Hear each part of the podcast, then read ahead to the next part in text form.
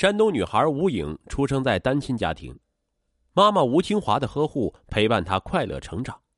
然而，十五岁那年，妈妈突然不再管她，还偷拿她的学费和医药费去赌博。晦涩不安的青春里，吴颖靠自己读完大学，远远的离开家，就连后来结婚也没有通知妈妈。二零一六年，吴清华罹患肾癌，生命垂危的消息突如其来。亲人们恳求吴影去看看他，此时的吴影依然旧恨难消，甚至认为妈妈活该。毕竟母女一场，最终吴影会去看一眼妈妈吗？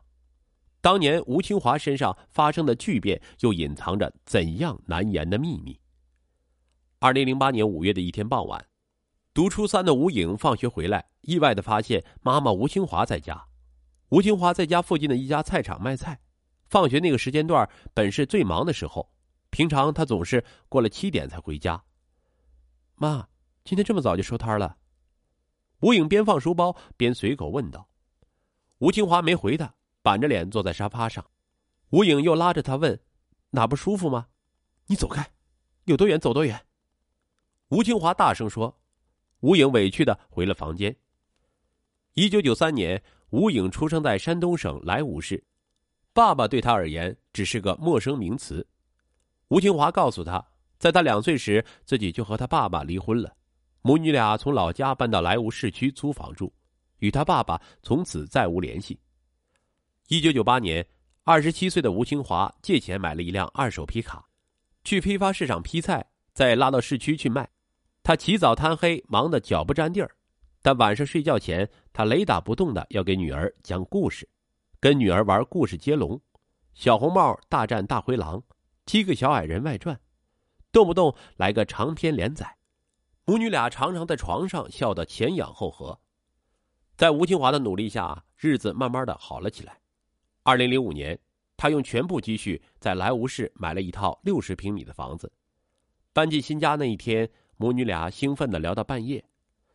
妈，等我长大了，给你买带花园的大房子。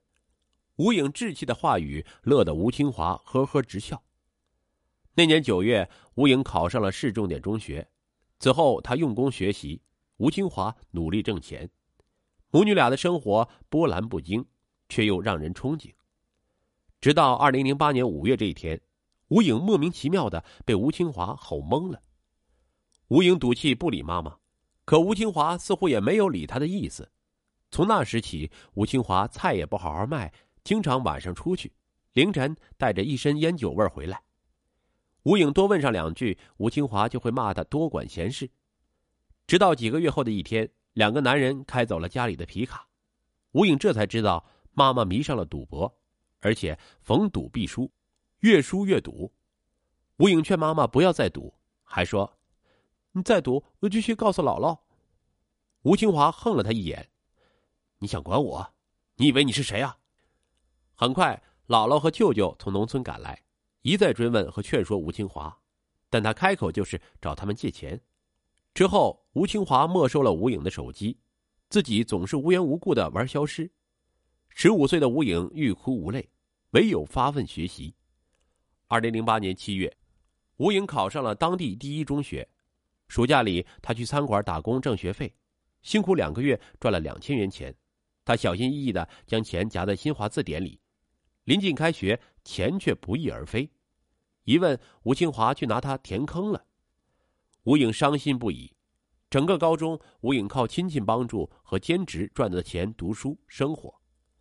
二零一一年，他考取了济南一所大学的工商管理专业，办理了助学贷款，户口也迁到济南。多彩的象牙塔让他暂时忘却了烦恼。二零一三年大二暑假。吴影在济南郊区的一家五金机械加工厂打工，每天工作近十个小时。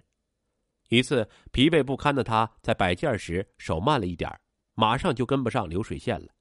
手忙脚乱之下，伴随着一阵钻心刺骨的疼痛，他左手的无名指不慎被机器压断了。在医院，吴清华匆匆赶来，医生惋惜的告诉母女俩，断指损坏严重，无法手术接上了。吴影失声痛哭。吴清华安慰了他几句，就拉着工厂方代表出去交涉。那几天，吴清华照顾他还算尽心。我妈到底还是疼我的。吴颖稍有安慰。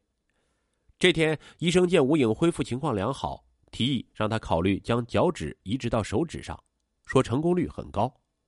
吴颖忙给老板打电话，催对方赔钱给自己做手术。老板说：“你妈都把那五万块钱收了，你还要哪门子钱啊？”吴颖目瞪口呆。等吴清华买饭归来，吴颖找他要钱，吴清华支支吾吾的说：“钱被他还了赌债。”那一刻，吴颖彻底斩断了他对妈妈的最后一次幻想。他与吴清华大吵一架，此后再未回过家。二零一五年七月，吴颖大学毕业，吴清华打来电话说希望他能回莱芜工作，吴颖直接拒绝了他，在济南市一家书店干起了实习店长。除夕那天，街上人烟稀少，吴颖正在店里擦书架，身后传来爽朗的男中音。中国好员工啊，过年都不回家，老板给你加薪了。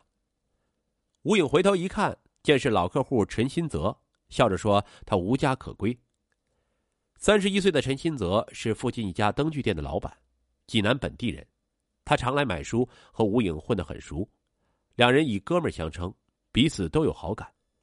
闲聊一阵后，陈新泽邀请吴颖去他家过除夕，说过年就图个热闹，并保证晚上送他回家。吴颖大大咧咧的答应了。这天晚上，吴颖跟陈家人一起包饺子、看春晚，听陈新泽七十五岁高龄的奶奶讲鬼故事。听着听着，他转过身去，默默走到阳台上。陈新泽跟了过去，发现他眼圈红红的，忙问他：“是不是想家了？”我妈以前也是故事大王，可是我恨她。吴颖攥紧了左手。讲述着母女间爱恨纠葛。陈新泽心疼又吃惊，他将宽厚的肩膀借给吴颖，表白说他想照顾她一辈子。吴颖点了点头，之后两个年轻人陷入了热恋。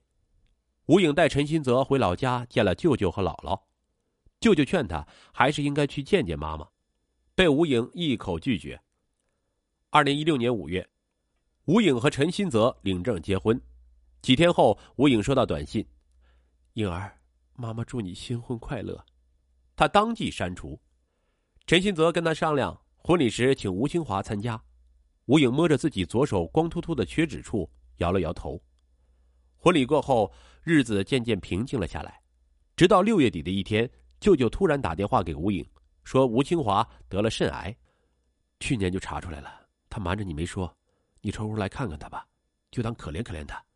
医生说已经是晚期了。舅舅的语气哀绝而低沉。肾癌，吴颖实在没法相信，在他儿时的印象中，妈妈从来都是个铁人，风里来雨里去，屹立不倒。她的第一反应是活该。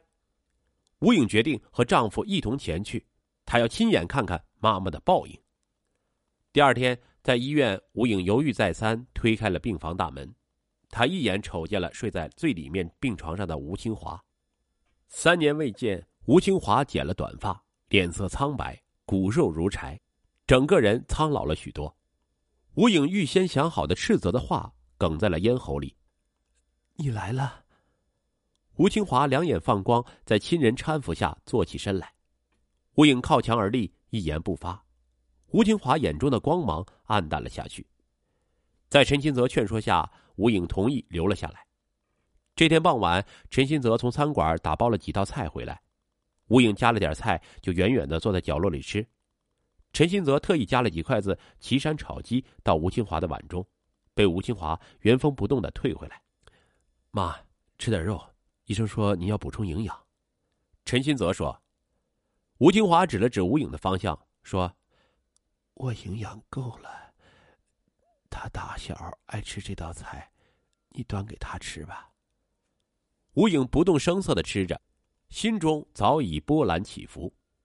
小时候家里穷，不常吃肉，每次吴清华做了岐山炒鸡，都把鸡块夹给吴颖吃，自己则用吴颖吃剩下的汤汁泡饭吃。